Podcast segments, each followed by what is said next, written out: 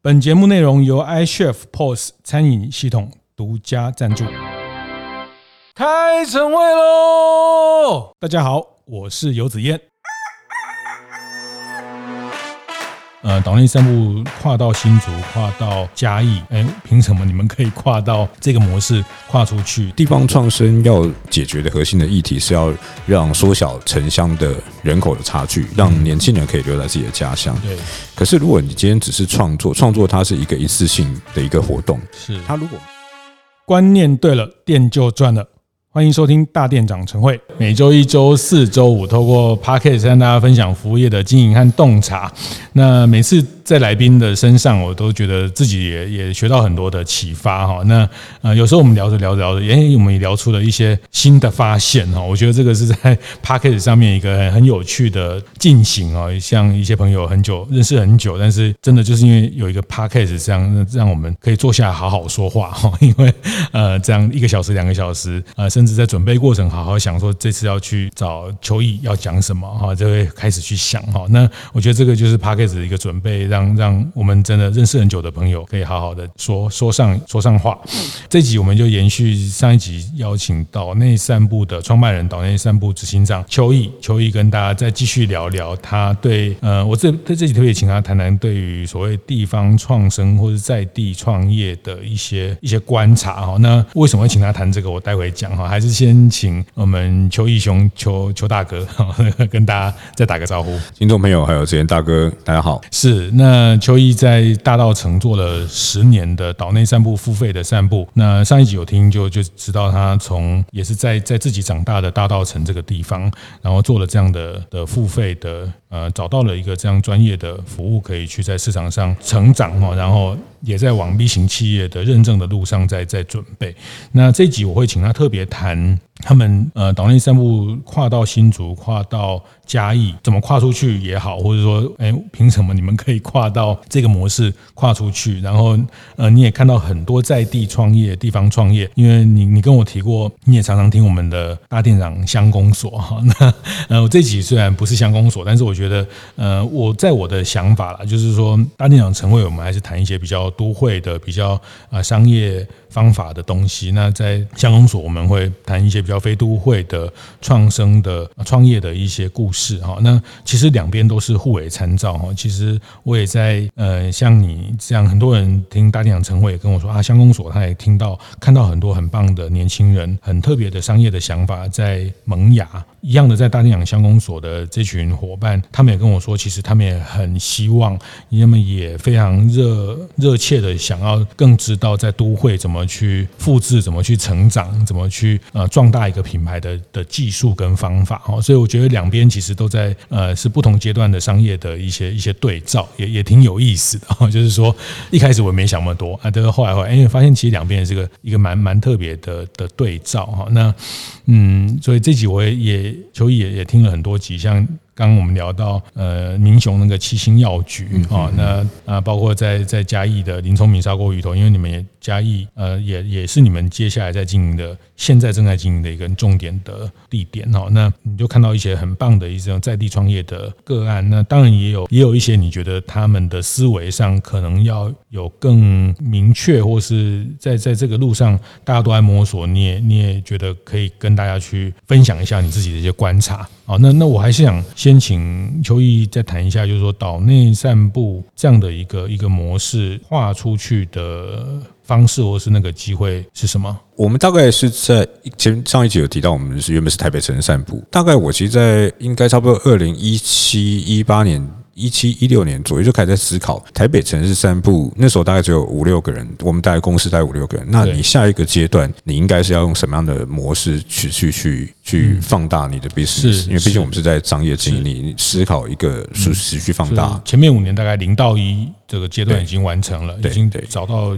可以可以运作的一个 model，运作的商业的模式。对，那接下来就一到十成长的问题了。对对对，然后就很。自然而然就想着思考，哎，我要怎么样从台北城散步扩大到台湾各个地点？但是我们当时也发现了一个状况，就是徒步导览的这个服务，我自己的结论是，如果只是纯导览解说徒步只是收费的付费导览，嗯。这个服务哦，在全台湾大概就只有大台北地区养得起台北城市。淡水河以北，哦，也没有淡水河，那有很多生意就是这样，淡水河以北可以做啊，但 淡水河以南应该就是对对比较辛苦，因为真付费模式。不是说中中部或南部没办法做，而是说他收的那个金额，他没有办法支撑一个稳定运作的系统。是是对，那时候判断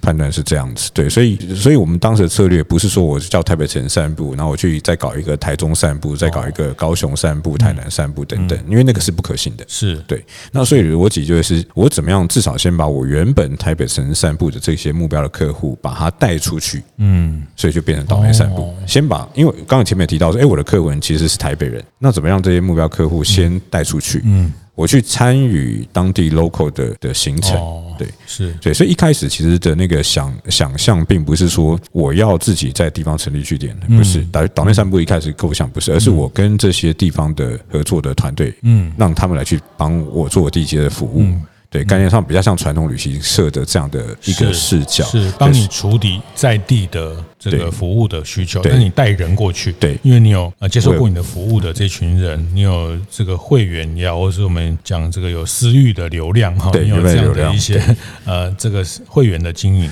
对，所以那那为什么我会觉得让地方来帮我做这服务？是因为我们过去在大稻城地方蹲点的经验告诉我，那个。某一地方的团队一定可以有一些独特的地方的文化的内容，它的优势、特殊性可以去创造出跟别人不一样。因为他从小就住在这边。对，那我这是我看中的价值。像我们上次像有一季在基隆嘛，基隆也有一个卡米诺嘛，对，卡米诺，对对对，他就是我们的基隆的合作伙伴。是是是是是，对对对对对。因为当时在做台北城散步的时候，我们就已经影响到台湾其他地方团队，那本来就已经开始有一些交流这样子。卡米诺也很棒，他们这个在基隆找到了。一个在一天可以朝圣之路，这个这个也是一个很独特的的定位。嗯，对，大概当时的构想是这样子。对，但是二零一九年 neuen 正式转型岛内散步嘛，然后到一直到去年，我们就发现到有一些状况，就是说，哎，其实我们接触了这么多的地方团队，也很想跟大家合作，就发现两边合不起来。嗯，并不是每一个都可以有机会合起来。哦。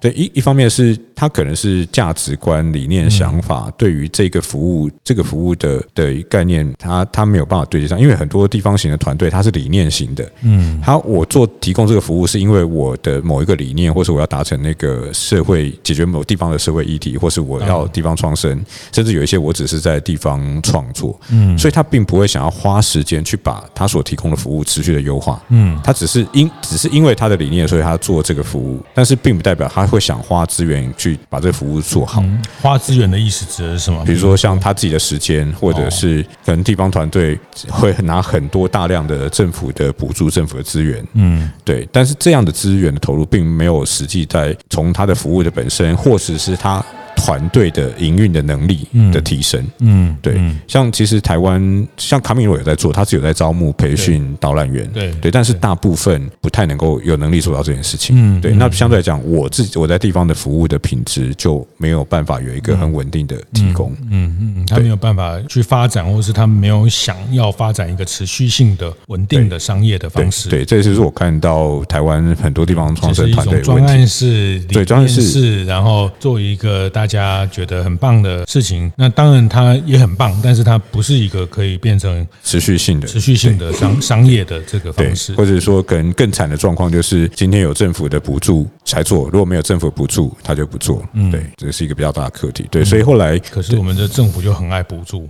好，这个。真的 我真的搞不懂为什么对。疫情。中的时候补助，那疫情后还要补助，这到底在干嘛？那天就是我看到了你写的这句话，我后来就把它变成我的话，我就在不知道哪里就对我们 Podcast 讲过。好，旅游业，我们疫情的时候，旅馆、旅宿业，疫情的时候补助他嘛，因为这很合理嘛，对对。疫情之后，员工找不到员工，你也在补助他哦啊？什么以前是找不到疫情的时候没有旅客，旅客一个人补助两千，那现在是疫情之后没有员工，员工一个人补助什么一个月一万之类的，就是奇怪了，就是疫情前也补助，疫情后也补助，那是怎样？这个行业是妈宝行业吗？就是这产业会健康才有鬼，所以所以不代表邱毅的立场，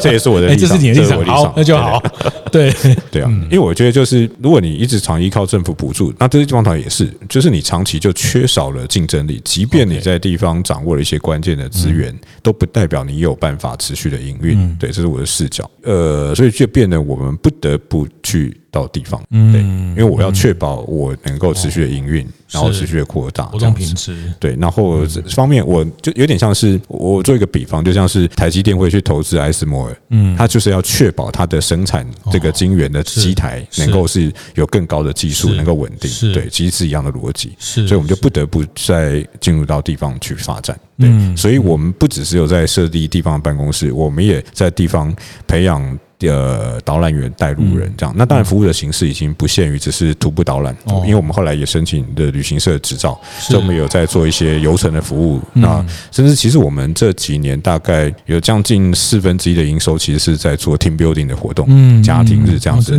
短程两半天一天的。team building 活动，像我们下个礼拜在新竹就有一场一千人的 team building 的活动，对，是是，那一整天？一整天，对对，就帮企业客户做这样的规划，这样，对对对，啊，那内容是什么？呃，像呃，就是团队建立，所以它可能会有有一些是比较像游戏的形式，嗯，然后也会有徒步导览，然后也会有像呃净滩的活动，嗯，对，就是就是让在这个场域里面，它怎么样去呈现它的。地方的价值是。对，然后但是是一种比较趣味的方式来去去表现，对，嗯嗯，大概是这种，对，所以让 team building 可以跟在地的资源跟在地的生活有一部分的连接，连接的方式，对对，这也是我们我前一段没有提到，就是我们在大澳城就做过就做这个服务了，对，是，所以那只是我们把那个那个 pattern 转移到台湾其他地方这样子，对对，嗯嗯，还是回到那个创业，你你创业的核心就是。呃，或初心也好，就你希望让地方的呃资产这个价值可以被从透过导览、透过体验的方式体验，对对，得到得到价值哦，这个核心是没有改变过的。对，所以也这个过程你也你也看到，因为你自己本来就是一个地方的团队哦，那这十年你也在很多地方，其实我我看到你呃常常在很多地方的这个呃团队的里面，你也你也担任不管是一些公部门的呃案件的评审、业师呃创业的。这些经营的，你也非常常去做分享哦。那呃，你也看到了这个过程，你也更看到大家在这个过程，因为你自己走过这一段哦。那呃，你也看到很多人在这个这几年呃出现了一些比较你认为比较需要去讨论的议题哈，或者是说比较畸形的发展，就是说，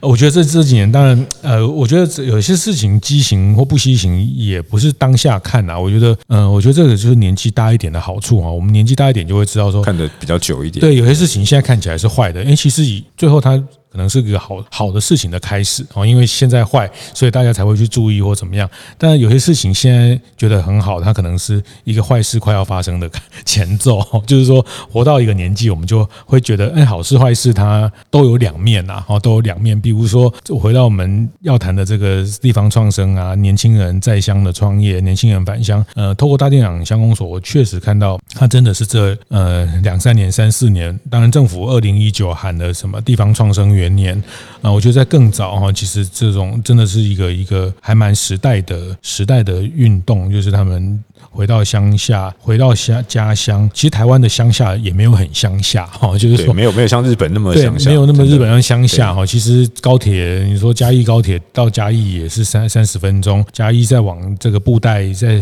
三十分钟也没有到多乡下，在乡啊，我比较用在乡或是家乡，在在家乡或是在非都会的这个创业。那我觉得这个热政府也大量的补贴啊，政府的 KPI 就是要有多少人创业哈，但是很多人不适合创业，很多业也不适合这样创哈。但是呃，总之有些事情就量变产生质变嘛，就是说没有百花齐放过，没有这个好的坏的都来过，其实它也也不会嗯，因为常常很多这种创新也需要。好的坏的都来，然后就碰撞，然后就就产生一些呃质变，然后就产生化化学反应，那最后就会开花出，就会萃取出一些很有趣的这个这个过去没有。我觉得这个也是一个创新过程。我们用比较长的时间、比较宽容的方式来看，我比较是这样看这个东西，会有这样的起起伏伏啊。但是这里面当然，我觉得还是要努力的找到一些一些脉络哈，或者因为毕竟不管创业或是政府资源都是有限的资源哈，那资源的有效运用，我想这个也都是。在大家做商业上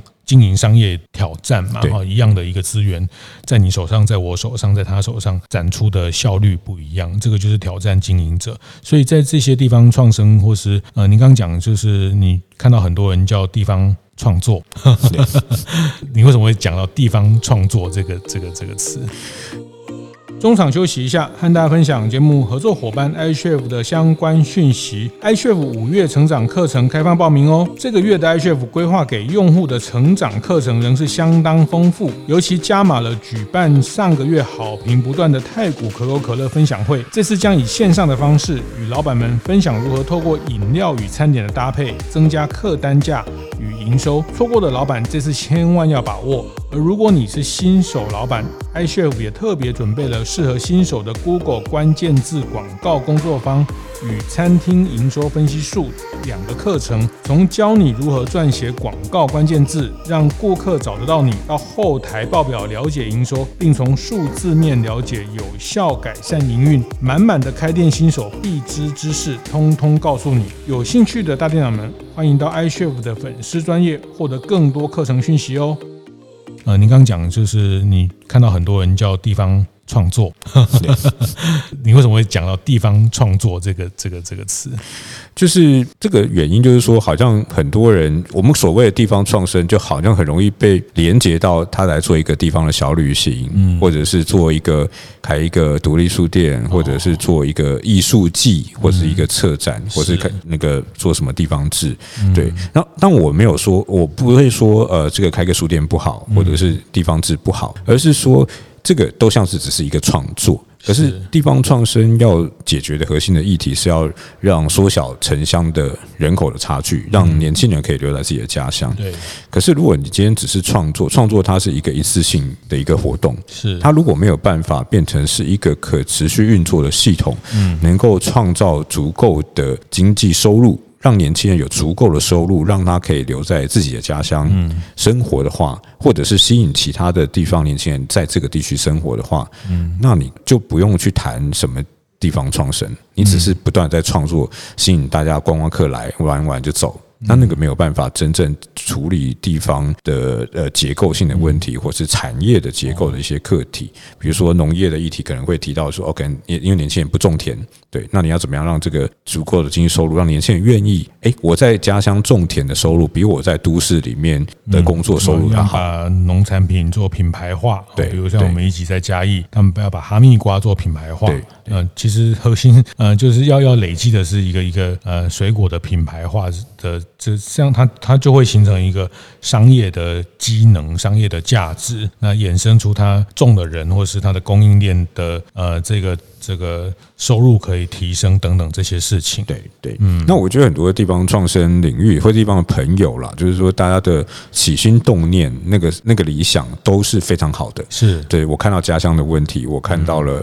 我希望让自己的家乡更好，所以我做这件事情，只是用的那个方法好像没有。可以持续运作。那我自己有一个理论，叫用黄金圈的理论来去解释这个事情，就是黄金圈就是 why、how 跟 what 三圈嘛。那核心就是 why。那我们在这个比较偏地方创新、社社会创新领域的朋友，大家的那个 why 就是那个核心的理念都非常好，是，就是驱动了你去做一些跟别人不一样的事情，做一些疯了吗？你为什么要在这个地方做偏乡做这件事情？就是他的 why，他的理念都非常。在海边开一家咖啡店，对，开一家，在这个对呃这个。没有人会经过的地方做一件很 很酷的事情。对，他可能想法都是说，我是要让我的家乡更好，嗯，对，或者是解决，希望那年轻人可以留下来，这个都是好的。那他做出来的 what，就是你刚刚提到的开一间咖啡店，嗯，做艺术策展，或是小旅行等等，对。但是回头回去思考的是，哎，那。做开这间店就可以达到你的坏吗？就可以解决你所提出的地方的问题吗？开一间书店就可以让年轻人留下来吗？做地方的小旅行就可以让有足够的收入支持更多的年轻人留下来吗？所以其实是没有办法的。嗯，是因为他们缺少中间去思考坏跟 what 中间有一个号，就是那个我讲的知识系统，到底什么是号？嗯，你没有同时去思考，你从坏到坏的中间，你要一并的去思考号。那这个号就是包括说，你这个地区你有多少的资源？嗯，你的目标客市场是谁？你呃，你现场的这个产业的基础的建设够不够？比如说，如果假设以小旅行这一或是导览，为什么我说没办法做到？就是因为就客群都在大台北，所以你就没有这个条件做。然后另外一个是小旅行，当时设好小旅行，哎，我好像想象我到某一个偏乡山区，就是很迷人的小镇，我希望做一个小旅行，好像很好。可是你想象。第一个交通，你可能就很难做抵达了，那你就没不一定容易产生规模。第二个事情，我来这你是帮这个老街走一走，有没有餐厅可以吃饭？有没有住宿的地点？对，配套配套这些都没有建设起来，你如何去谈？嗯，让它可以产业化？对，当如果你不具备理性的去看待这些相对应的条件，盘点不足的时候，资源对，甚至这个可能根本不是你这一个人的核心能力的时候，是你其实是会做的非常。他有满腔热情啊，可是。热情 总有一天是会烧完的。哦，这个只是中年人的想法啊，就是我们都会，也不是啊。我意思是说，但我们还是很鼓励要有热情。对对，就是说，当你比如说你二十几岁，你做这件事情浪漫想可以，可是当你到三十岁，你有家庭了，你有小孩，然后上面有这个老父老母的时候，你就会思考更多现实面的议题。除非你就是这个不婚不生，对对，然后不缺，对，然后家里有三个房子哈，对对。对，那那那，所以就会觉得说，哦，好像大家一直在谈，很多媒体也会很把这种地方的特例拿出来当做他认为的成功案例来去做宣传的题材。是，可是在我眼中看到的那个都是很表象的事情，而并没有真正进入到地方创生他想要去谈的核心的议题，就是如何缩小人口的城乡落差，人口留在地方这件事情。对，嗯嗯。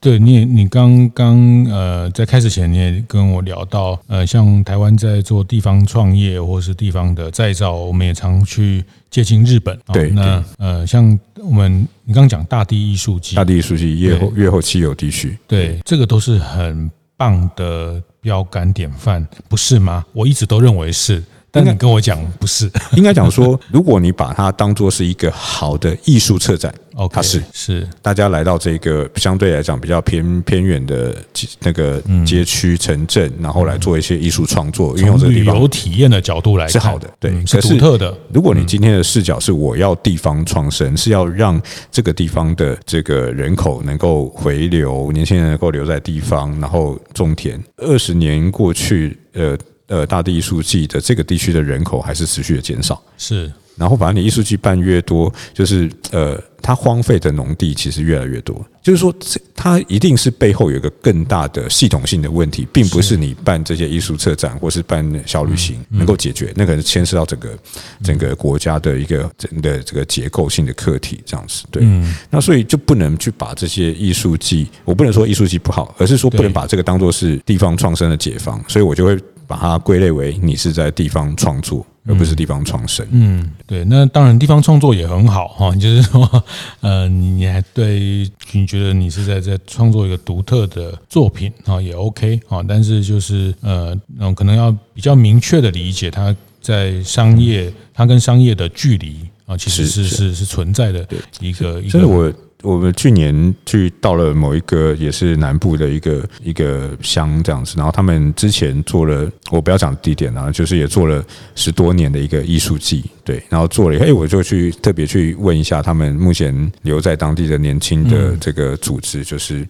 就是他们现在目前的 model 就是跟政府申请计划，然后照顾小孩、照顾长辈，因为中间的这一群人都不在当地生活，大部分对。是，然后大家就说说哦，小孩就是十八岁以后还是离开了。对，那那你做这些艺术祭典，对，是否只就是你就是没有办法，嗯，让年轻人留在留在地方这样？是啦，但是当然退退一百步讲。有做也比没做好。嗯，呃，看看看那个价值是呈现在哪边。我这样讲也有相怨哈，就是说，应该是说，对我们有时候会相，对我这样讲，我就突然发现我我是一个很相怨的人。就是说，对，当然你也可以说有做比没做好啊，因为至少我们还是有活化了一些啊方式啊哈。但是话讲，我们如果回到认认真真的面对那个资源的可能性的话，它不应该只能这样嘛。对对，从资源角，的确我是用资源角度去对对对，因为政府的钱是钱呢，也都是我们呃纳税的钱呢，我就很生气这种补助，就是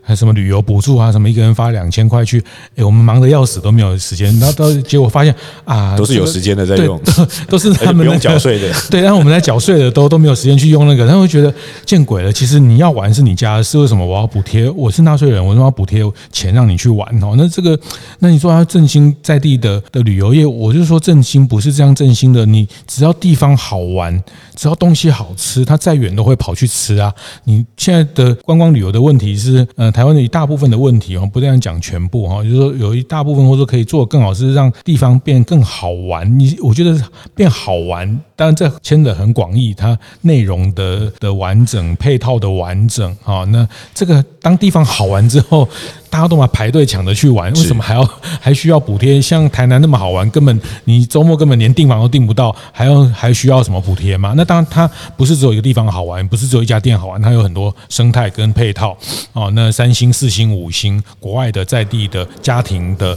这个背包客的，它都可以有它的住宿的的配套，然后它衍生的这种商业服务的的玩的行程的多样性，这个都是让一个地方好玩。我说政府不是不能补助，这钱花在这边，把这个地方把这个。弄弄得好玩，但是 有时候政府当然，呃，我们不能这样批评哦，就是说，呃，他们还是很认真做事哦。我觉得公务人员，啊，包括我太太也是公务人员哈，不是说，哎，这个怎么是听他讲？就是说，不是，我觉得，我觉得台湾公公部门真的也很努力，但是就是他面对短期的 KPI、短期的绩效、对社会的压力，对啦，这个有有一个逻辑，我我觉得也不是在那边呃骂骂人家是很容易哈，但是我意思是说，我们这个公部门它有那种 KPI 的压力，然后要对对民意部门、对对议会部门的这种，但是我是觉得就就可惜了，就回到这个资源呃拿来做一个地方创作，对，所以其实我并不是反对。艺术策展，我不是，其实不是，而是你要做这件事情的时候，同时你要把其他的配套条件也要一起去做，对，对，它才是一个完整的一个系统的时候，你真的才能达到你的目标，而不是每年的预算都是用在做策展，每年预算用在做小旅行，每年预算都在补助。补助这些事情，是，对我并不是反对做艺术季，而是看到更深层的结构性的议题，那个才是关键。是是是，其实我们在大金港乡公所第一季的池上，我觉得池上也是一个，呃，在我看来，那。我不知道你你怎么看待哈，就是说，那池上它就是它本来就有池上米，那它本来池上米就一直在努力做认证做，那比如后来台湾好基金会去做这些呃艺术性的活动等等啊，那那虽然他们后来包括在地的米商，他们也把。仓库捐出来去盖美，成为美术馆等等。那我知道是这件事情，它活化或者是它牵连到他的学校的学生的美学教育，学校的呃这些东西，它它还是有它的稻米的产业为核心出发，然后再赋予这个稻米的品牌，透过这些乡镇的活动、艺术的活动，让池上的这个地方品牌透过这个东西变得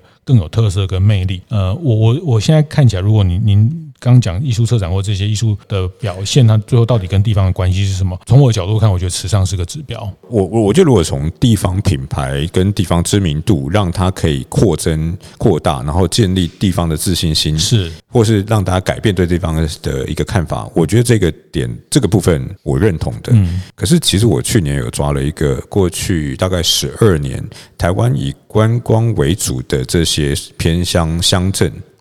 的人口全部都是减少的，唯一成长的只有绿岛，其实连池上都是减少。嗯。嗯，对，就是说，就是说，它这个服务，它整个人口方向是减少，对整个，可是呃，应该这样讲，就是说，目前整个这大概减少是只有这两年，但是我讲的那个减少趋势其实是偏向地区，是从过去十多年就开始在减少。那做这些这样的策展服务的时候，其实并没有办法解决地方创生它解决问题，所以这个不是解放，就是它解放是别的东西在做，对。但是我们误会把这些做的事情当做是地方创生解放，这是两件事情。嗯，就逻辑上，有人会说，那如果没有说减少的更多啊，对，但是有可能就是说，嗯，就还回到资源的配置，整体社会资源的配置问题，是说，OK，他已经看到有些东西是，呃，他比如说，比如我其实蛮认同那个池上米的这个操作，你回到产业去做，但是这个产业的操作，它可能只能减缓。某一部分去试，对对，但是不能把它完全当做是一个显学或是条件，因为每一个区域，比如池上或是富里，嗯，对，或是旁边的关山，你的条件是不一样的，是。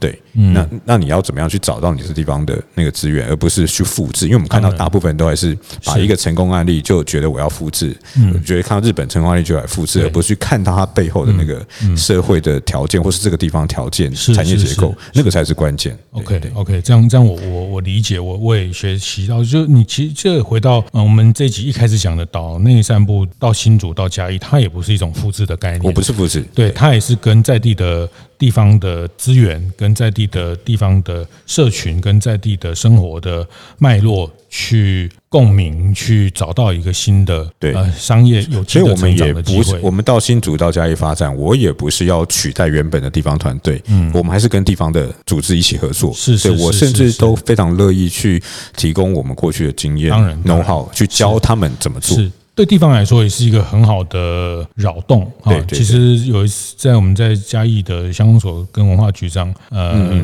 卢局长哈，但是他也说，哎，其实嘉义这几年有这样的外外地的团队来，其实对大家也是一个很好的一种一种扰动，跟对大家觉得，哎，那外地的做做事的方式是这样哦，那那其实大家会产生一些一些呃在。把事情在做事情上的一些更多的开放性跟可能性，那个火花，对，对那个火花哈，那那其实没有没有谁能取代谁哈，这个这天底下，如果你自己对自己够够认识的话，没有谁能取代谁，那只是说。透过这个火花把，把把这个城市的品牌、城市的能量去去灌注，是嗯。不过我觉得邱毅这个提醒也很棒，就是说，其实呃，回到地方创作，回到地方创生，其实回到呃你的产业的 business 的成长，哦，那在不同的地方成长，特别是在这个时代，真的在地的脉络、在地的资源，怎么去去组织？然后，当然现在这个时代还有线上的资源哦，那这个这个课题其实是是挺多面的哈，就是呃地方创。作地方创生，它呃也不能只对。坦白讲，你刚讲那一点，也我也常常在跟很多朋友讨论。我们太太像日本，然后太学日本，然后就是那个。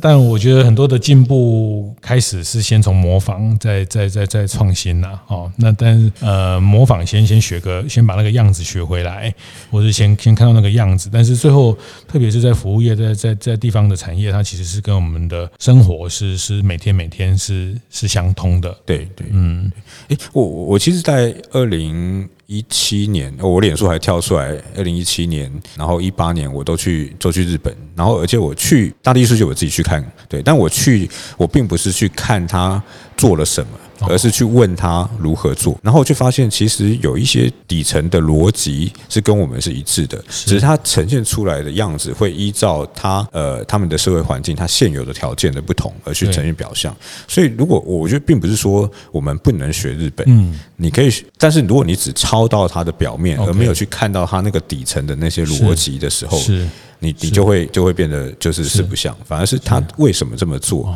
那个关键的因素是什么？去了解后，你会发现，其实其实台湾，我觉得台湾在地方创生，我们在做的事情没有比较差。是，我觉得没有比较差。是，甚至我觉得有一次，有一次吧，在疫情之前，有一次一个日本的团队，他们也是。透过关系来来拜访我，这样聊完就说哦，我可不可以请你去演讲？嗯，对，就是其实我们在想的一些事情，就是那个底层的逻辑或是思维或者策略，其实是日本他们也是需要的，嗯，对，而不是我们完全去模仿日本怎么做。对，那个是就像是互相，就像那种逻辑也是刚呃，您提到那个文化局长卢局长他所提的，其实是彼此互相的，而不是一种单向。我模仿你这样子，对，嗯嗯嗯，就你讲的从坏到好到 what，对，啊，那我们大部分比较快、比较直觉的看到它的 what，只看到 what，你没有没有看到那个 鸟鸟屋书店，哇，就是这样，好棒棒，所以我们也来。开一个什么鸟的书店哈？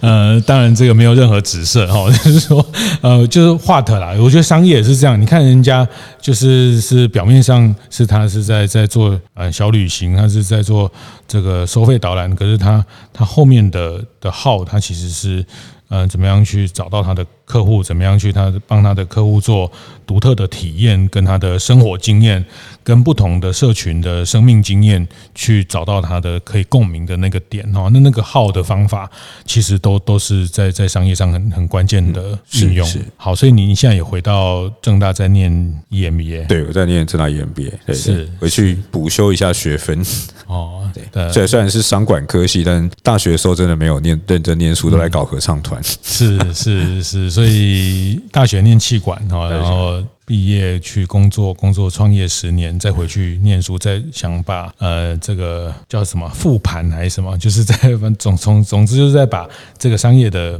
思维再做一个重新的盘点，对，跟跟呃。策略上，所以我觉得，嗯，就你在看这些事情的时候，你后面会会更重视它的这个商业的所谓的底层的逻辑，或者是它后面的一个呃可持续的这种模式，跟它对整个生态系统、对整个商业机能带来的一种一种一种呃稳定的这个叫可持续的一些一些能力哈。那当然，这个可持续最后包括到 B 型企业，这个都是一个。比较用一个呃深的思考来看待一个一个 what 后面要要去堆堆堆叠的东西，对对是没错。嗯，好，那我最后一个问题是，你的 EMBA 的论文什么时候完成？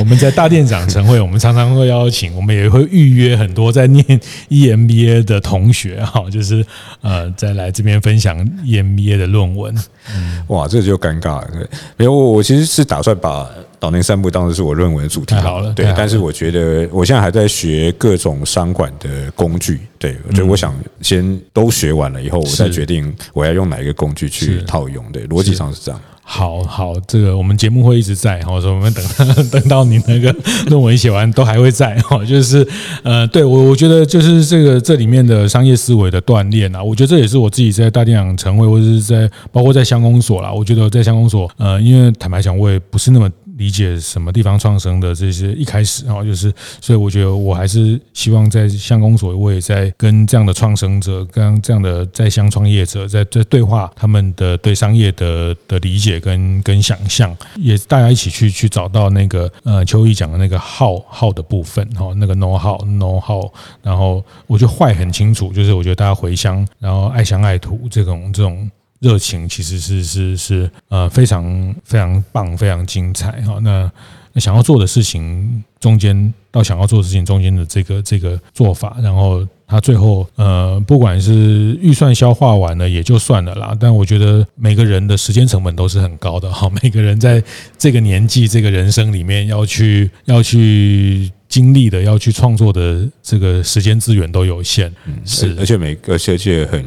呃，世界很公平啊，因为每个人都二十四小时都是一样，你如何让你的人生活得更有价值、更精彩？对，我觉得这是很重要的思维。好，谢谢谢谢邱毅在在这两集的分享啊，那也真的非常恭喜啊，我们这样一路看岛内三部这样，然后十周年。呃，十年有一个有成哈，那我想对你来说，呃，应该也还在开始。然后我觉得你的商业的企图，或者你对这件事情的轮廓的想象，呃，我我指的不一定是开开一百家，或者是很多。我意思说，你对这个事情可以去成就价值的想象，应该还是还有很大的可能性哈。我我想必然是这样哈。那那也非常期待岛内散步第二个十年的精彩。谢谢谢谢邱毅，谢谢。会后记得在 Apple Podcast 订阅、评分、留言。有任何想在晨会上讨论的议题，也欢迎提出。大店长晨会，下次见，拜拜。